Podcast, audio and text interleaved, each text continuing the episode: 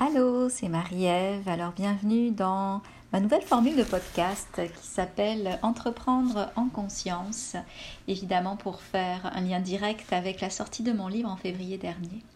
Et vous savez, c'était il y a quelques mois que je vous ai euh, parlé de mon projet de changer un peu la vision de mon podcast pour plus le centrer sur euh, l'idée d'entreprendre en conscience, ou on peut aussi l'extensionner à l'idée d'intraprendre en conscience si vous êtes intrapreneur, donc une personne avec un bon leadership dans les entreprises. Et j'ai comme bloqué, après avoir fait cette annonce-là, je voulais bien faire les choses, avoir un jingle, une belle musique, donc It Be des Beatles. Je voulais faire un montage super beau, parfait pour introduire mon podcast. Et ça m'a pris du temps, je trouvais pas les mots, euh, j'avais un problème aussi avec mon logiciel pour euh, enregistrer. Et donc ça m'a fait perdre beaucoup de temps dans un contexte où je travaillais aussi beaucoup. Et donc finalement de vouloir trop bien faire les choses, rien n'avançait. Donc c'est pour ça qu'aujourd'hui, euh, je pars en vacances ce soir et je vous accueille avec euh, beaucoup de simplicité. Euh, il n'y a pas de jingle, il y a juste ma voix qui introduit et l'explication de pourquoi j'ai autant tardé à vous parler d'un podcast. L'autre chose aussi, c'est que j'avais la difficulté à choisir un thème parce que je voulais que ce premier thème de ce podcast renouvelé soit un thème un peu spectaculaire. Et j'avais plein d'idées de thèmes spectaculaires, mais pas vraiment de réelle façon de les présenter avec simplicité et surtout avec, euh, euh, avec logique. Parce que quand j'ai quelque chose à vous partager, c'est comme si en moi, il y a un message qui poussait, puis je devais le faire sortir. Et si je réfléchis trop, ben, c'est plus artificiel et ça sonne moins. Donc ça, c'est aussi, ça explique aussi pourquoi c'était, euh, j'ai tant attendu. Mais voilà que un message est apparu et le message que je veux vous faire passer aujourd'hui, euh, pas en tout cas le thème dont je veux vous entretenir aujourd'hui, c'est vraiment vous parler de marketing et des réflexions que j'ai fait par rapport à ça. Alors ce que je veux dire, c'est que je ne suis pas une spécialiste du marketing.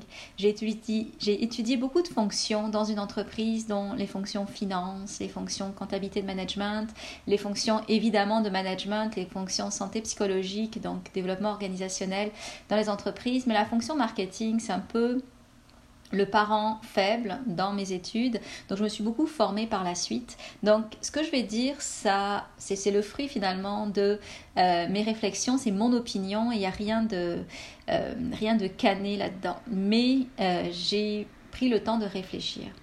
Et là, là où je veux vous amener, c'est de voir que finalement, il y a comme deux façons de faire du marketing. Un marketing actif, puis un marketing passif. Et je vais euh, m'exprimer quand je choisis ces mots-là. Mais avant, ce que je veux faire, c'est vous faire comme une rétrospective de comment ça s'est passé pour moi dans mon marketing. Donc quand j'ai commencé, euh, c'est sur mon entreprise, je me suis lancée, euh, j'avais des mentors qui m'ont aidé et qui m'ont bien formé en marketing en m'expliquant les bonnes façons de faire à l'époque, d'accord? Les bonnes façons de faire du début des années 2000, 10, euh, pardon, 2010, c'est pas les mêmes façons de faire qu'en 2020. Mais à l'époque, c'était, il fallait faire un webinaire, il fallait poster sur Facebook, ben encore maintenant, mais bon, en tout cas, faire un webinaire, avoir sa liste, faire grossir sa liste, proposer une offre à la fin du webinaire. Euh, bref, en fait, c'était tout ce monde-là. Donc, je me suis pas mal formée avec tout ça. Puis, j'étais la bonne élève. Je faisais vraiment les bonnes choses pour pouvoir avoir euh, des clients, pour pouvoir exercer mon art. Car au final, c'est vraiment ça qui m'intéresse. Et j'ai fait les bonnes choses euh, sans me poser de questions, un petit peu mécaniques pour que ce soit euh, payant, parce que c'était ça l'idée, c'est que j'avais engagé des consultants qui me coachaient pour faire des choses qui allaient me rapporter. Au fond de moi, c'est sûr, ça ne me ressemblait pas. C'était trop vendeur, trop structuré. Et je suis structurée quelque part, mais je veux pas être structurée dans quelque chose qui oblige. Je veux être structurée juste par rapport, pour avoir ma propre logique, par exemple dans mes cours, mais pas tant dans quelque chose que je trouve assez spontané qui est mon marketing. Et c'était vraiment trop vendeur. Ceci dit, ça m'a vraiment donné des bons repères pour connaître un peu les rouages du marketing, les rouages plus invisibles du marketing, l'importance finalement d'être vu, la persévérance, etc.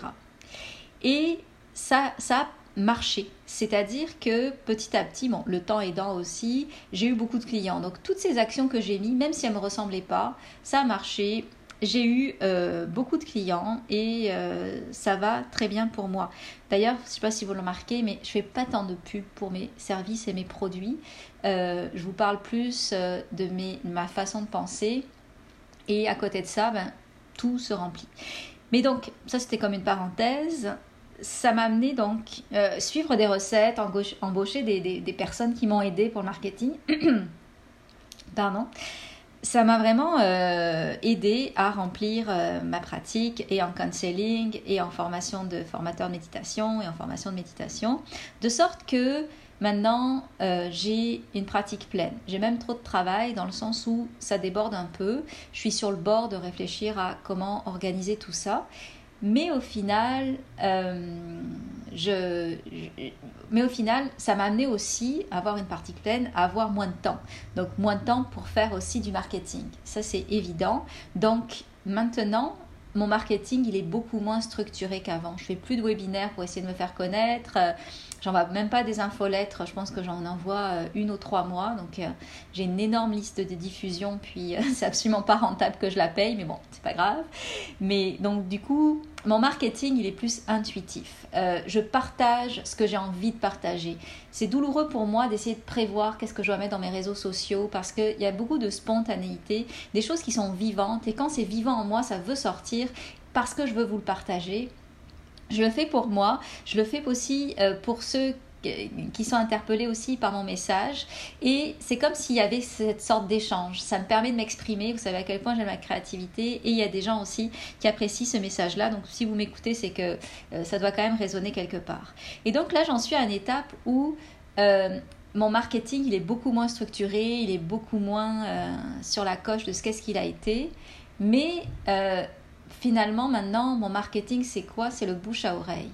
Et quelque part, le fait d'avoir perpétuellement comme souci de bien servir mes clients, euh, d'avoir la, de me dire mais comment je peux aider plus, comment je peux être toujours plus au service, c'est quoi le besoin de mes clients, comment euh, je peux les aider à s'élever si c'est en counseling, comment je peux les aider à encore mieux comprendre la méditation si c'est en méditation ou développer leur business en méditation ou développer leur business tout court?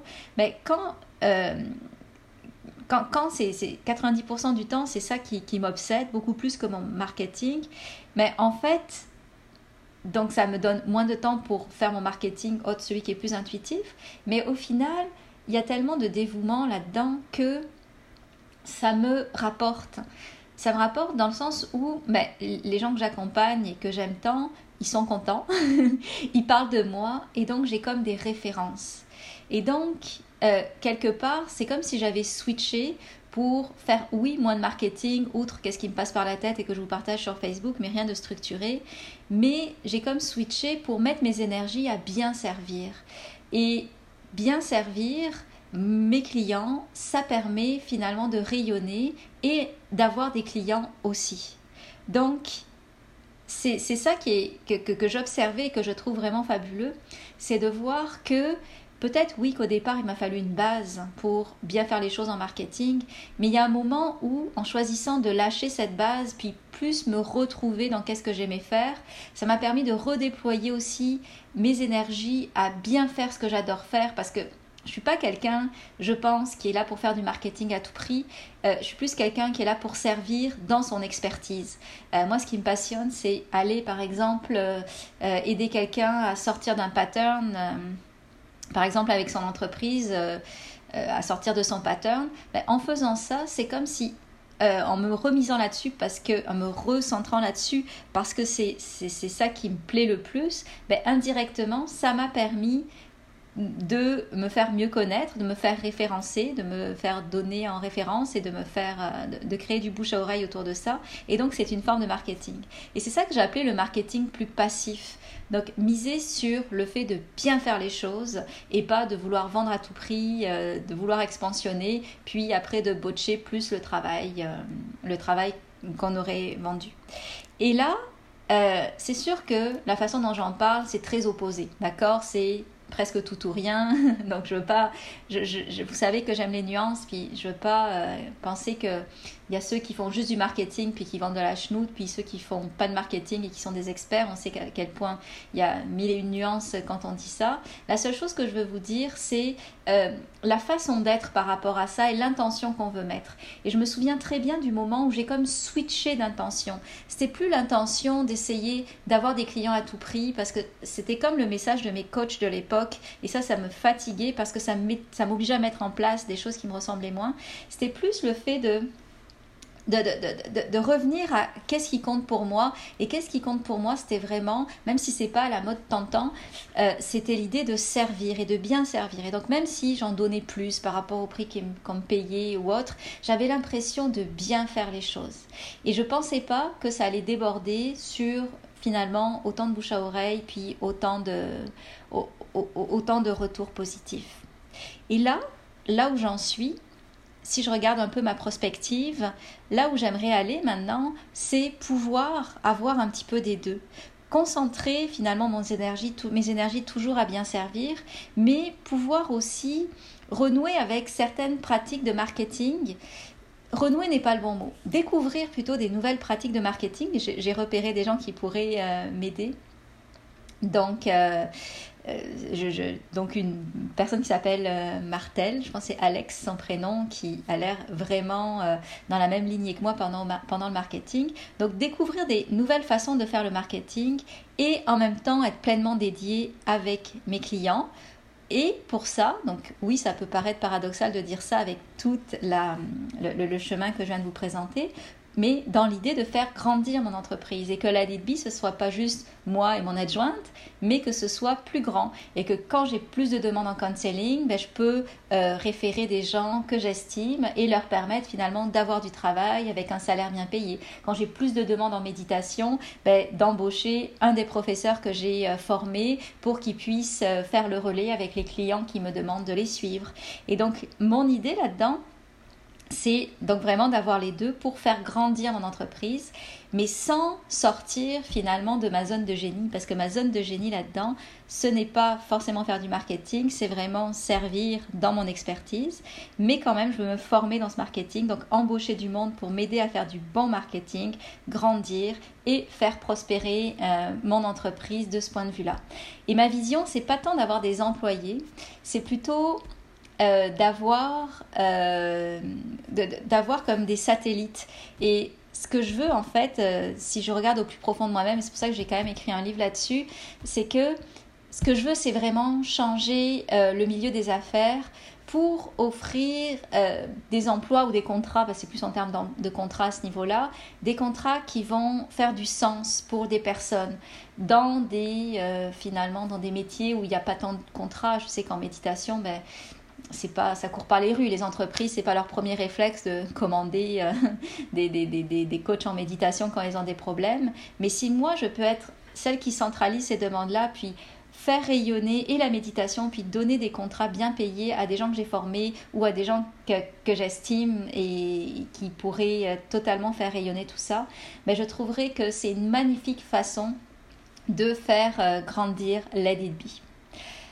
Alors, euh, c'était cette rétrospective que je voulais vous donner. Et donc, dans cette rétrospective, c'est comme si je voulais mettre en exergue deux pans qui sont quand même très importants. Le pan de mettre des efforts dans le marketing, le pan de mettre des efforts plus dans vos bien servir vos clients pour que ça rejaillisse euh, aussi en termes d'aller euh, chercher des nouveaux clients. Et donc, c'est vous faire réfléchir sur ces deux pôles-là.